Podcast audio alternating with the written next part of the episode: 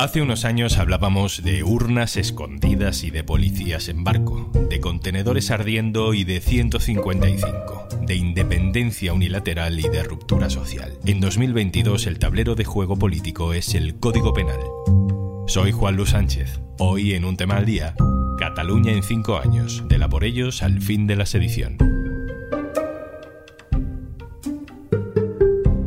Una cosa antes de empezar. Hola, soy Juanjo de Podimo. Me asomo por aquí para recordarte que por ser oyente de un tema al día, tienes 60 días gratis de Podimo para escuchar miles de podcasts y audiolibros entrando en podimo.es barra al día. En el otoño de hace cinco años, Cataluña vivió el estallido político de una tensión que ya llevaba varios años cociéndose. Septiembre-octubre de 2017. A un referéndum que se celebrará el diumenge, dia 1 d'octubre d'enguany, amb la pregunta ¿Voleu que Catalunya sigui un estat independent en forma de república? Lo que ocurrió aquellos días lo tenemos todos en la memoria.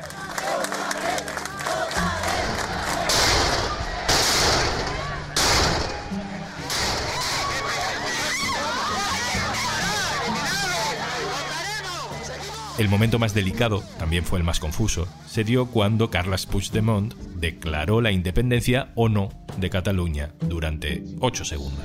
El mandat del poble que Catalunya esdevingui un estat independent en forma de república.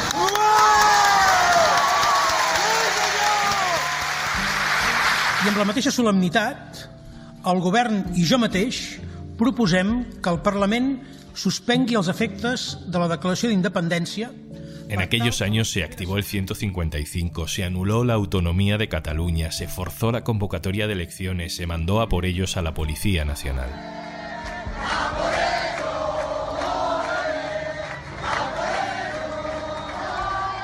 Vimos a Puigdemont huyendo, vimos juicios en el Tribunal Supremo, acusaciones de golpe de Estado y rebelión, condenas por sedición y malversación.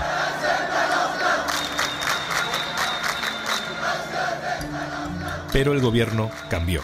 Y este gobierno ha decidido indultar a los condenados y ahora ha decidido eliminar el delito de sedición.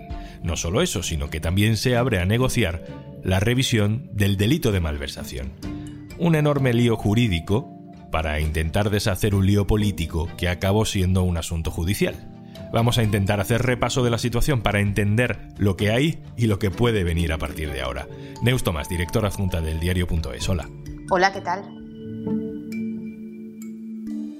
Neus, el gobierno central dice que al eliminar la sedición lo que hace es modernizar el código penal, homologar la norma con el resto de legislaciones europeas, pero nuestro deber como periodistas es hablar claro. Esto forma parte de una estrategia para destensar la relación con el independentismo en Cataluña. Bueno, de entrada es un elemento de negociación, ¿no? Aunque para ser exactos de esta reforma ya se habla desde el inicio de la legislatura.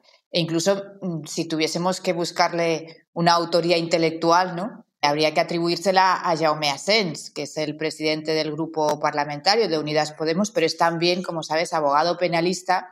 Y él fue el primero que planteó que el delito de sedición, tal como estaba en nuestro Código Penal, no tenía ningún sentido y que había que homologarlo a códigos similares de, de otros países, ¿no? Por lo tanto, es una reforma que estaba pendiente, era un compromiso que había adquirido el PSOE y también Unidas Podemos con los grupos independentistas y más concretamente con Esquerra, y es un elemento de negociación, como te decía, porque además coincide en un momento en que se necesita el apoyo de Esquerra a los presupuestos en el Congreso y también el apoyo del PSC a las cuentas de la Generalitat, aunque creo que más allá de, esta coyuntura, es una reforma que muchos juristas hacía tiempo que reclamaban para equiparar este código penal al de la mayoría de los países del entorno. También el Consejo de Europa había reclamado una reforma de la sedición porque consideraba o considera que es un delito que colisiona con lo que son derechos fundamentales como el de reunión y el de manifestación.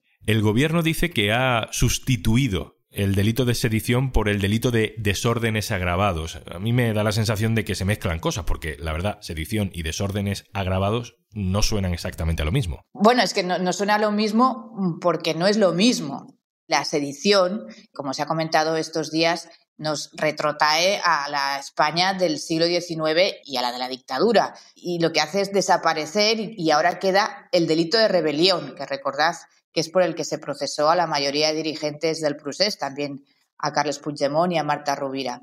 El Supremo, si lo recuerdas, consideró en su sentencia que no había rebelión, pero tampoco quiso dejarlo en desórdenes.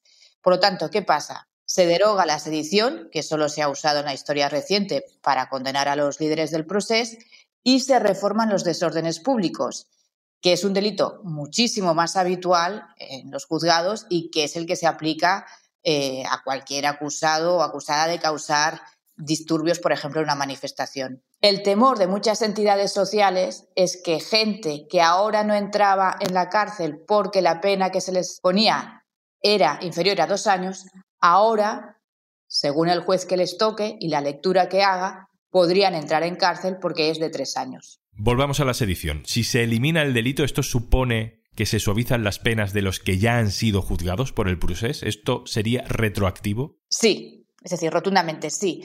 Hasta que no quede el texto definitivo, no podremos hacer el cálculo exacto de cómo les afecta. Les beneficia seguro, porque como sabes, el Código Penal indica que hay un efecto retroactivo en aquellas leyes penales que favorezcan al reo. Por lo tanto, les beneficia. La cosa es que a los que juzgaron y condenaron después los indultaron. Por lo tanto, están indultados por sedición, pero muchos tienen la inhabilitación correspondiente por malversación. Y ahí el cómo les afectará, es decir, cuántos años menos de inhabilitación tendrán, no lo sabremos hasta que tengamos el texto definitivo y los jueces, una vez más, interpreten y hagan el cálculo de esa reducción. Hablas de la malversación y eso es otro melón que se abre ahora, porque una vez que tenemos ya la sedición eliminada del Código Penal, y eso ya es una concesión al independentismo, ahora Esquerra dice que hay que revisar también la malversación. Más lío, Neus. Malversación, ¿por qué es importante ahora este delito? Claro, porque se habla a veces del indulto, ¿no? Y, en realidad, para ser exacto, sería casi un indulto parcial en el sentido de que lo que no se ha indultado es la parte correspondiente a la inhabilitación. Y esa inhabilitación se calculó en base al concurso de delitos. Y por lo tanto, la manera de rebajarla es que se reforme, como sabes, ahora lo está pidiendo Esquerra y Unidas Podemos, se reforme la malversación. Eso beneficiaría a los ya indultados, pero también a muchos cargos, algunos de ellos muy próximos, por ejemplo, a Oriol Junqueras, que están pendientes de juicio y que si no se modifica este delito podrían entrar en la cárcel. ¿Y qué pasa con los que se fueron y que no han sido juzgados? ¿Qué pasa con Puigdemont? Si tuviésemos una mesa de juristas, seguramente tendríamos interpretaciones de todo tipo. Pero en teoría, las euroórdenes que hay ahora en marcha se deberían modificar teniendo en cuenta la nueva tipificación y que, si hacemos memoria, en episodios anteriores de esta serie, en tribunales, por ejemplo, de Alemania, no se atendieron porque las peticiones que el juez del Supremo envió no coincidían con la tipificación del Código Penal alemán. Te decía que mm, los juristas no se ponen de acuerdo porque no saben cómo va a afectar la nueva ley a Puigdemont, porque él, por ejemplo, a diferencia de la secretaria general de Esquerra, de Marta Rovira, sí tiene malversación. En todo caso, el abogado de Puigdemont, Gonzalo Boye, es muy escéptico respecto a los beneficios que pueda tener su cliente con esta reforma. Por lo tanto, a modo de resumen, los que se benefician seguro de la supresión del delito de sedición son aquellos dirigentes que no tenían o no tienen malversación. Y los casos más evidentes, para que la gente le ponga cara, serían Marta Rovira, de Esquerra Republicana, y Clara Ponsatí, de Junts. Igual que hay gente preocupada, tú lo mencionabas antes, por el uso que se pueda hacer a ese nuevo delito reforzado de desórdenes públicos, hay otra gente preocupada por las consecuencias de rebajar ciertos delitos de malversación y, que eso pueda acabar beneficiando a políticos condenados por corrupción. Yo creo que desde el punto de vista jurídico, como siempre, pues eh, puede haber un cierto debate si tiene sentido mantener tal como está la malversación, que es un delito que endureció el PP tras la consulta de Artur Mas el 9N en 2015, pero desde el punto de vista político A diferencia de la reforma o supresión de, de la sedición, creo que es más complicado de explicar, porque al final la malversación tiene un componente de desvío de fondos públicos. El matiz sobre si hay o no enriquecimiento personal y por lo tanto si tiene que ser más duro o no, si el dinero ha ido directamente al bolsillo del político de turno o si ha sido una mala praxis o no ha estado lo suficientemente atento, bueno, pues me parece un debate interesante. Pero creo que en este momento mezclar la sedición con una reforma del delito de malversación es políticamente mucho más delicado, sinceramente. Y en este caso me parece también peligroso para el gobierno meterse en ese jardín. Neus, el gobierno está aplicando una cirugía intensiva y arriesgada eh, eh, con el conflicto catalán. Eh, si aterrizáramos ahora mismo en la actualidad española, sin contexto ninguno, veríamos a un gobierno cambiando el código penal para beneficiar a políticos condenados de partidos con los que negocian el Parlamento. Si no abrimos el foco, si nos quedamos ahí, puede rechinar y, y es lógico que haya críticas. Pero claro, venimos de donde venimos. A ver, yo creo que si ampliamos el foco, como dices tú, ¿no? y miramos hace cinco años cómo estaba Cataluña y yo creo que también el resto de España, o cómo está ahora, pues en fin, creo que a no ser que seas de los que prefieres empeorar la situación y dar la razón a los extremos, si se intenta tener una visión mínimamente honesta, pues es, está mejor ahora a nivel, por ejemplo, de tensión en la calle o también incluso en el Parlamento que hace cinco años. Ya te digo, a no ser que seas de los que consideras que ir contra las rocas es mejor para tus intereses, seguramente más electorales que otra cosa. A mí me gusta aplicar la expresión de que forma parte de la estrategia desinflamatoria, ¿no? que se ha comentado muchas veces, del PSOE con Cataluña. No resuelve el conflicto en sí, el conflicto político, si, se reconoce que existe como tal, pero sin los indultos que recuerda que tenía que romperse España y no pasó nada. Incluso el PP catalán no se atrevió ni a recoger firmas en Cataluña porque sabía que era una medida que podía ayudar a calmar la situación. Ni esta reforma legislativa seguramente no hubiésemos llegado a donde estamos llegando. Por lo tanto, los indultos y esta reforma son necesarias. Sí.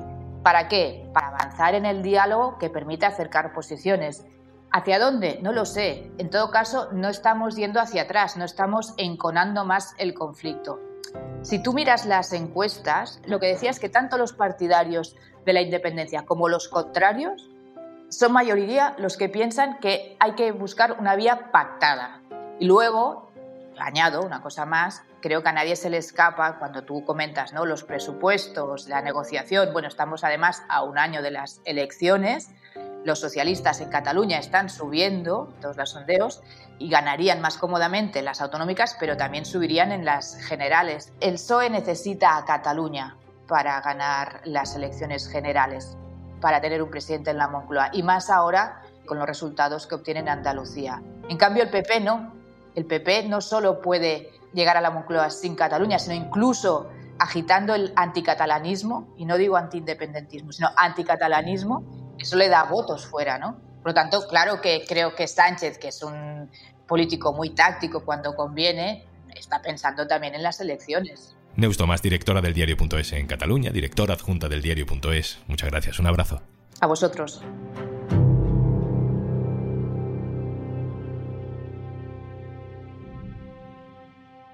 Y antes de marcharnos, descárgate Podimo y disfruta de todos nuestros podcasts y audiolibros durante 60 días gratis. Entra en podimo.es barra al día, descárgala en tu móvil y comienza tus 60 días gratis. Esto es un tema al día, el podcast del diario.es. También puedes suscribirte a nuestra newsletter. Encontrarás el enlace en la descripción de este episodio. Este podcast lo producen Carmen Ibáñez, Marcos García Santonja y Zascun Pérez. El montaje es de Pedro Nogales. Yo soy Juan Luis Sánchez. Mañana, otro tema.